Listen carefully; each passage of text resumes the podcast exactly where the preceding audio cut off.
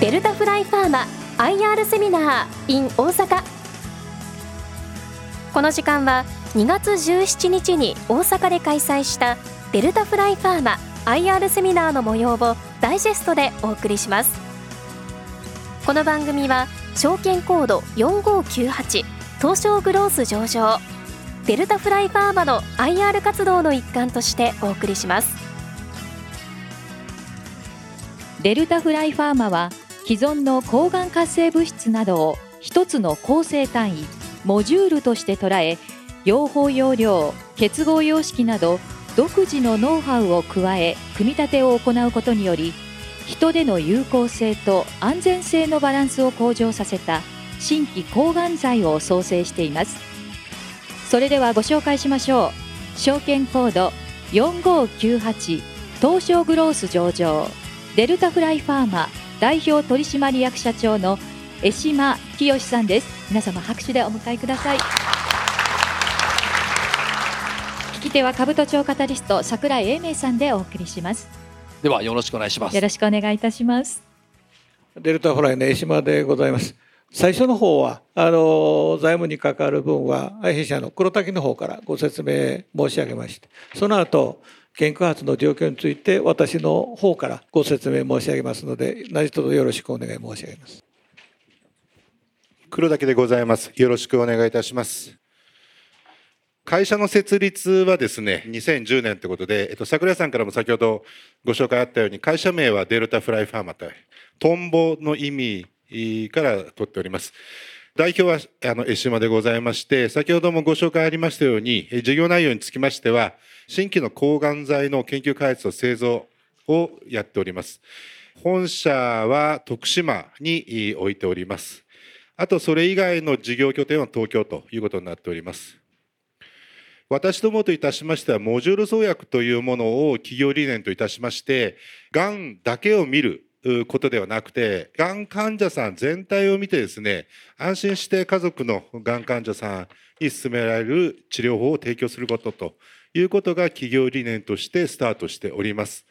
大きく4つの特徴がございまして、今申し上げましたモジュール創薬というところなんですが、既存の薬剤があります。それをですね、構成単位として考えてですね、どういうふうな組み合わせをすれば、より効果的で安全なものが作れるかというふうなところで、それをアッセンブリ、組み立てをして特許化をしてですね、ここがポイントですね、特許化をすることが重要です。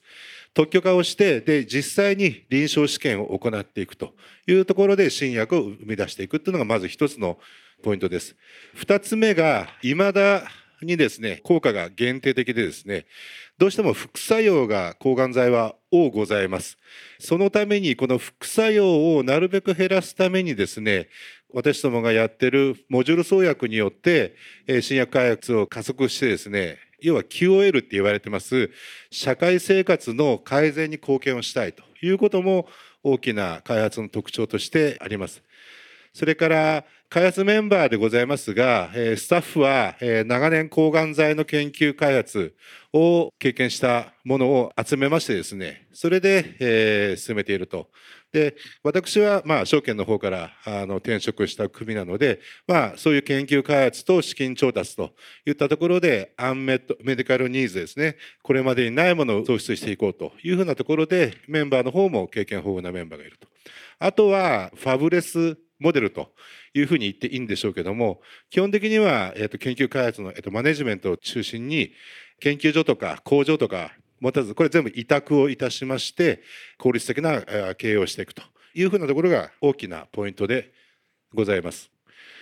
で、モジュール創薬の概念図ですが、どうしても副作用があって、がんを縮小したいと。だけど、そこには副作用が重篤に発生するので、これをなんとかうまいこと、その、軽減できるような組み合わせを私どもが提供して、で、がん患者の健康向上に寄与したいというふうに考えております。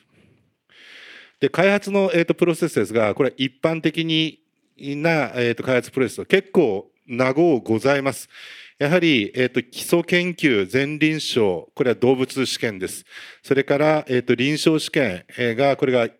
1層2層3層というふうに分けられておりましてその後問題なければ当局の方へ申請をし承認を得るというふうなところで約9年から16年ぐらいかかってしまうと私どもの方は既存の薬剤も使えますのでそういった面では前半の部分を圧縮できるかなというふうに考えてますがいろんなまあ今回ですとコロナがあって、えー、全世界で広まったということもありますのでちょっと臨床試験の方が若干長くなったかなっていうふうな印象あるんですが基本的には通常のプロセスよりは前半の部分がかなり圧縮できるかなというふうなところで開発の効率化を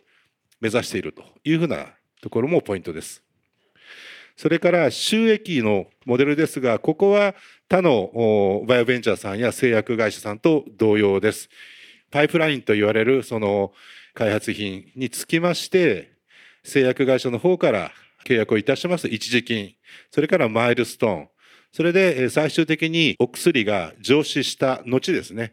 病院の方で使われるようになりますとその販売した金額に対して一定の掛け目でロイヤリティ収入が得られるというふうなところがあの一般的なものでここは同業他社と変わりません。あと、えっと、サステナブルへの取り組みですが、先ほどもありましたモジュール創薬を中心に社会貢献、それからガバナンスとか人権だとかっていうふうなところも含めてですね、貢献をしていきたいというふうなところで、今経営のポイントとして、この辺は注視しているという状況でございます。先週ですね、第3四半期の決算の発表いたしましたので、簡単に触れさせていただきます。まだ収益の方は、事業収益の方は3クォーターまでは立っておりません。今期につきましては、えっと、売上の方は非開示というか、え基本的には発生した段階で、公表していきますというふうなことをとっておりますので、ご承知おきいただければと思います。事業費用につきましては、内訳研究開発で7億4100万、それから一般管理費の方で2億800万というふうなところで、合計で9億5000万円弱ぐらいを事業費用として、使用しました。それに伴って、営業損失以下の損失が発生しているというふうにご理解いただければと思いますが、えっと、これも各開発のパイプラインの臨床の試験のですね準備なり実際にやっているものに対する費用発生というふうにご理解いただければというふうに思います。えっ、と現状ですね、え、今期14期の3月、あと、あの、一月半ですけども、の着地のところは、事業費用は13億ぐらいを見込んでおりまして、えっ、ー、と、先ほど申し上げた9億5千万ぐらいに対して、大体予算消化率で72%ぐらい、各項目についても大体、えー、そんな感じなので、予定通り計画は進行しているというところです。後ほど江島の方からもありますが、えーと、新たに開始しているものとかもありますのでとはいって今期あとも1ヶ月半のところで費用がボーンと膨らむってことは多分考えにくいかなというふうに考えております。先ほど申し上げた新株予約権、いわファイナンスの内訳ですが、2つ今回10月、11月のところで行いました。1つは、ライセンス契約をしております日本ケミア株式会社さんへの第三者割り当てによる新株式の発行を約5億円、えー、お引き受けいただきました。これ無事完了しております。それからもう一つは、公式価学修正型の新株予約権を同時発行いたしまして、こちらの方も約9億円強調達ができておるという状況でございますので、まあこれはもう済んだ話というふうなことです。現状、11月の10日に払い込みが終わって、えー、新株予約権の権利行使につきましては、11月の13、14日、この2日間で全ての権利行使が完了していると。資金使途につきましては、各パイプラインを中心に、えー、資金使途の方を提示をさせていただいておりますという状況でございます。これは足元12月までの充当状況でございますので、これも利益計画の通りに進んでいるかなというふうに思っております。現状今こんなようなところで充当しているということでございます。事業開発の投資につきまして、まだ赤字が先行している状況でございますので、どうしても収支バランスからすると費用の方が多いという状況でございますので、現在進んでおります、アメリカでやっています10917というその急性骨髄性白血病の薬剤第3層を今占めているとこですけども、こちらの方ですとか、あと17729というふうな膵臓がんのもの、それから14323という肺がんのものについてもですね、ライセンスの方は日本国内では締結しておりますが、今後海外を含めてライセンスの増加が見込まれれば収益があの上がりますのでそういった面では収支均衡した後にどちらかといえば今度は収入の方が増えていくというふうなパターンを考えておりますのでこういう形に早くなれればというふうに思って事業の方を進めさせていただいております。ということで、私からの方は以上でございまして、次、研究開発の方、進捗状況につきまして、社長の江島の方から特に変更があったものとかプレスにをさせていただいたものを中心にご説明をさせていただきます。それでは引き続きあの江島の方からあの研究開発の進捗状況をご説明申し上げます。でこれはあの本年度初頭に、まあ、社長の年頭挨拶ということで10917関連の品目に関しましては皆さん多大なご関心を持っていただいていることであの年頭挨拶の中に状況をご説明申し上げるためにプレスさせていただいたような次第です。でこれはあの中間状況のに関する、まあ、具体的なあの進めている状況でございますが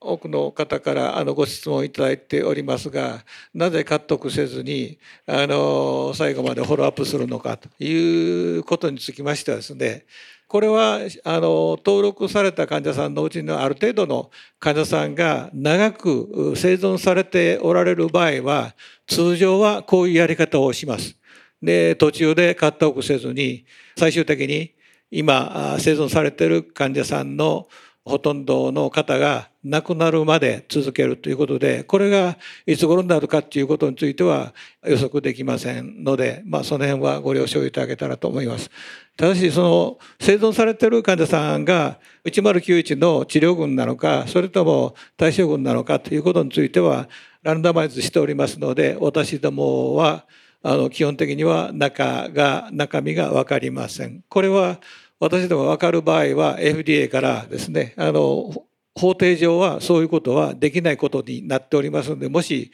万が一でもですね分かるような状況になれば当然あの皆様にも当然 FDA に対してもあの申し開きできないような状況になりますのでこういう状況であるということをご理解いただければと思います。つまり社長このプレスの意味合いとしては、はい、えーと、当面データカットオフはしませんよと、はい、でえーと、フォローアップを継続するここまでという理解でいいですね。そうですね、で2番目が14323これは末期の肺がんの患者さんを対象にしている薬剤でございましてまあがん患者さんの免疫力を高める薬剤でございます。で対象はあの日本の対象の患者さんが大体3万人ぐらい潜在治療患者さんがの数がこういう状況でございます。でこの14323の第3層比較試験の開始に関するお知らせを先般プレスさせていただきました。理由はですねあの臨床第2層試験の結果あの特に悪性生存期間あ無増悪生存期間が非常に長かったと既存の薬剤と比べてもですねあの素晴らしいデータということでえー、日本の PMDA、えー、と相談をして条件付きで早期承認をもらえないかということで結構時間かかりました。1年半か2年ぐらい結論が出るまでかかりましたのでで最終的にはやはり彼らは判断できないということで比較試験をしてもらえんかということでまあこれはまやむなく OK したということで先般この臨床第3層試験を実施するということのに関するプレスを出させていただいたような状況でございます。まあ、これもかなり臨床10917と同じぐらいの症例数がいりますので日本国内ですけども約30施設であのエンドポイントは同じフェーズ2と同じ PFS で実施しております。PMD の方はあの本来であればですねあの既存の治療法と同等であるということで承認をもらえる過去の経緯がありましたのでそれもあのかなり強くプッシュしましたけども彼らはやはり USA 検証がどうしても欲しいということでただまああの大変な試験でございますけども USA 検証できた場合は14323の薬剤の位置づけこれが世界的にもかなりはっきりしますので、まあ、そういう面でやろうということでスタートをしているところでございます。所長これあの PMDA の扉が開いたと考えてよろしいんですか？はい、あの基本的には臨床第二相試験の結果がいいのは分かってると。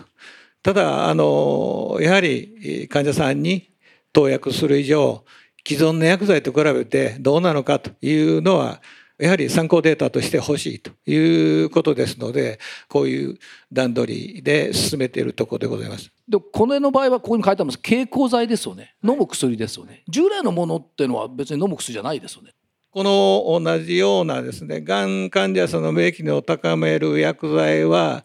オプジーボのようなですね抗体薬でございますのであの非常に高価ですし注射代でございますので経口剤は私どもの1433が初めてでございます。そうするとここにあるように患者さんに優しいがん免疫療法剤が提供可能になってくる。そうですね。進捗は適宜またあのご紹介申し上げる機会がございますのでまた状況を見ながらですねまたご説明申し上げてまいる所存でございます。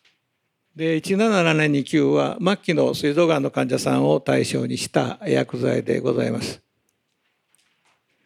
で患者さんはあの末期の膵臓がんの患者さん治療薬全くございませんが年間4万3,000人ぐらいの患者さんが新たに罹患されて治療薬はないという状況でございますのでまあかなり短い期間にお亡くなりになられているような現状でございます。でこれは、ま、あの動物試験でしっかりあの臨床でも期待が持てるということを裏付けたデータでございます。まあ、実際にこういうようなですねあのアルカリ剤、まあ、クエン酸カリウムナトリウムという、まあ、通常では考えにくい物質で既存の抗がん剤と対等に比べられるようなですねデータが出るのかどうかということについては動物検ではしっかり裏付けが取れております。これマウスに傾向で与えていて、えーと、延命効果が出ているというのがマウス実験では出ているという理解ですか、はい、あのー、そういうことでご理解いただけたらと思います。でもう一つの1120については次のステップの時間がかかっておりますが製剤の製造したりですね原油製造したり結構大変な状況でございますがまあ膵臓がん胃がんのあの再発したですね患者さん手術した後もですね再発する可能性がある患者さんに対して再発防止の薬剤として開発を進めております。で対象患者さんは結構な患者さん膵がんの場合でも先ほどもと同じように4万3,000人おられます。でこの薬剤はすでにアメリカの MD アンダーソンがんセンターで臨床大総試験が終えておりましてですねあの安全性非常に高いと延命効果が期待できるという状況でございます。でもう一つの1497はあの10917の DDS いわゆる10917の場合は持続点滴でございますがこれは1週間に1回だけ静脈内投与をすることで10917と同じぐらいの効果が期待できるということで、まあ、患者さんのとってですね治療を受ける上で利便性の問題が解決できそうな薬剤でございます。でこの1497につきましても1097と同じようにですねコロナ感染の影響を受けて受けましたのであの2年余り開発が遅れた経緯がございます。先般ようやくですねこの1497の臨床大総試験容量設定試験が終わりましたので結果をですねアメリカのがん治療学会に今年のですね発表できる可能性、ね、があるかどうかをアスカに問い合わせるために省力を出したところでございます。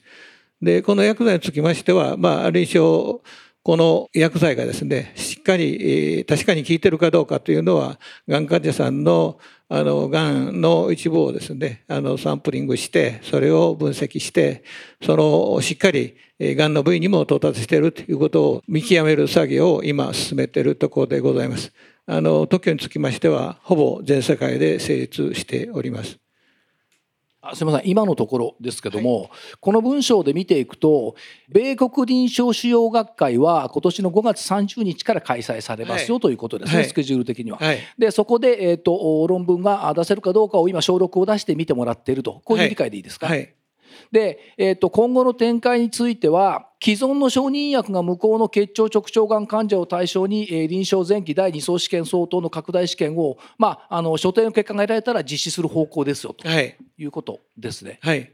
であのいろいろ設定試験が終わりましたので安全性については見極められておりますけども拡大試験、えー、するにあたって、まあ、その対象の患者さんに対して国家もしっかりこういった面で効いてますよという裏付けを取ってる。作業を進めている最中でございます。で、すでに特許はもう知的基盤は確立できていますと。はい。当然開発が進めばですね、私どもが自ら販売する方もありますけども、できればあのライセンスパートナーをあのグローバル大手の会社さんとですね、できできれば全全世界で展開できますので、まあ、そういうあの裏付けを取っているところでございます。で今後の可能性としてはやっぱり血液等のがんの領域への進出これを使えるっていう可能性も見ているという理解ですね。10917と同じようですね、あの利便性のいい1091と同等ないしは取って代わるようなあの薬剤の可能性があるんじゃないかということで、今アメリカの、まあ、大手のがんセンターの臨床の先生と相談をしましてですねこの臨床を進められるかどうかの判断をするための動物検を委託しているところでございます。で当然ながらこれがもし認められたとするとニーズはものすごい高いですよね。かなり高いと思います。だからその意味も含めてここの最後とかにありますグローバル展開についてはいろんなことを考えているとその意味ですね。はい、はいで最近、まあ、真ん中の方にこれ記載させてもらってますけれども高分子の医薬結複合結合複合体という ADC と言われてますけどもこれは非常に世界中で脚光を浴びておりますが、まあ、それと比べても同等以上の期待値が持てる薬剤でございます。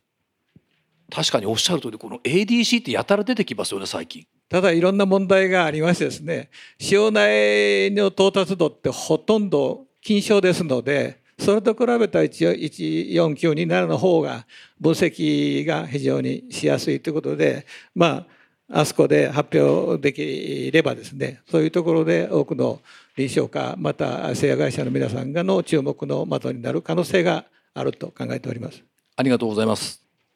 で108はこれはあの拡散医薬でございます。で胃がん卵巣がん膵臓がんのあの患者さんで最終的にお亡くなりになられるような場合はお腹の中に水がたまると。いう腹膜播種転移という非常にシビアですね状態になりますので今結構な患者さんが世界中でおられますけども治療薬全くございませんのでこれの可能性を求めてこの薬剤の開発を進めているところでございます。結構ややこしい説明をしておりますが要するに次の世代の新しい新薬ということで拡散医薬が注目されておりまして私どもはその拡散医薬をですねあの末期の腹膜播種を伴うようながんの患者さんに適用できないかということで開発を進めているところでございます。このあの社長雑誌がアドバンストドラッグデリバリーリビュースっていうところに論文掲載されてますけどこれはやはり権威のある雑誌ということでしょうか？はい、そうですね。これはもうあの専門家がレビューされて、これは期待値としては研究開発の段階では受け入れられる内容だということでアクセプトされたような次第です。あの我々私立文系には理解しにくいんですが、こう論文が載るって大したことなんですよね。なかなかですねあのまあ、先ほど、まあ、あの109というのは学会に採択されなかったかというような話も申し上げましたけれどもやっぱりあの学会で発表するのに加えてですねやっぱり多くの専門家がレビューされて分析されて、まあ、期待値が持てるということが確証された場合に初めて論文化が成立します。で世界中で目に留まるってことですよね。そうですね。あの英文ですので世界中の研究者また臨床科の先生方が見られるチャンスが増えたということでございます。ありがとうございます。改めてあの社長確認させていただきますけども、DFP10917 については、えー、とカットオフの予定でしたけども長期生存が継続されているという部分で当面患者さんをフォローアップする。当然あのコロナを含めて感染症が非常に一番気になりますので感染症対策をしっかりしながらですね患者さんのあのができるだけですね長く生きていただけるようにですねフォローアップしている最中でございますのでその大半の患者さんの代わりに亡くなってしまったような場合にはですね当然最終的なあのデータを出してで FDA と相談をする予定でございます。それから DFP の14323については、えー、っとフェーズ3試験を開始ということですね。はい、あのもう3次施設で実施するということで先生方にはご同意いただいておりますので、まあ、薬剤のあの各施設にですね供給でき次第あの臨床試験がスタートできる見通しです。から DFP14927 につきましては今お話を伺ったように、えーと、アメリカの臨床腫瘍学会への小6を提出したと、はい、5月の31日の学会がありますけどもとその事前の動きをしたということですね。はい。それに、えー、加えてですねこの今の立志中の腫瘍内の分析がデータがですねできればそれも合わせて発表をできればなと思っておりますのでまああの発表できれば多くの先生方またあの製薬会社の大手の製薬会社の皆様が注目していただけるんじゃないかと思っております。やっぱりあのコロナでのあの治験の中断が終わってなんかたくさんのパイプライン動き始めてませんか？ご指摘ありがとうございます。やはりですね昨今飲食業の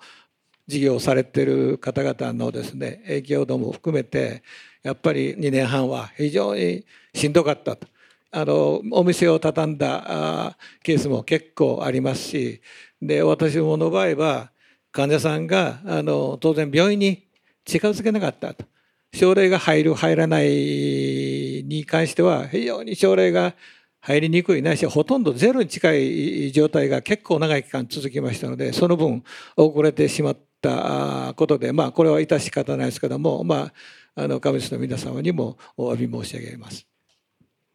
2024年はなんかすごくいい年になりそうな感じはするんですけど社長はどう感じてられますか？ありがとうございます。もうあの2024にまあなんとかしたいということでまあ黒滝の方ですね資金調達もしてもらいましたのでそれにそうする成果を出して患者さんのためにですねなる薬剤を世にできるだけ早くですね出せればと考えております。ありがとうございますありがとうございます。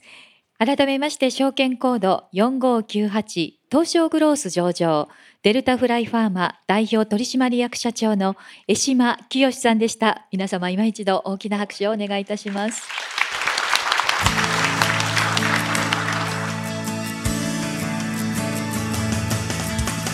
デルタフライファーマ IR セミナー。この番組は証券コード4598東証グロース上場デルタフライファーマの IR 活動の一環としてお送りしました。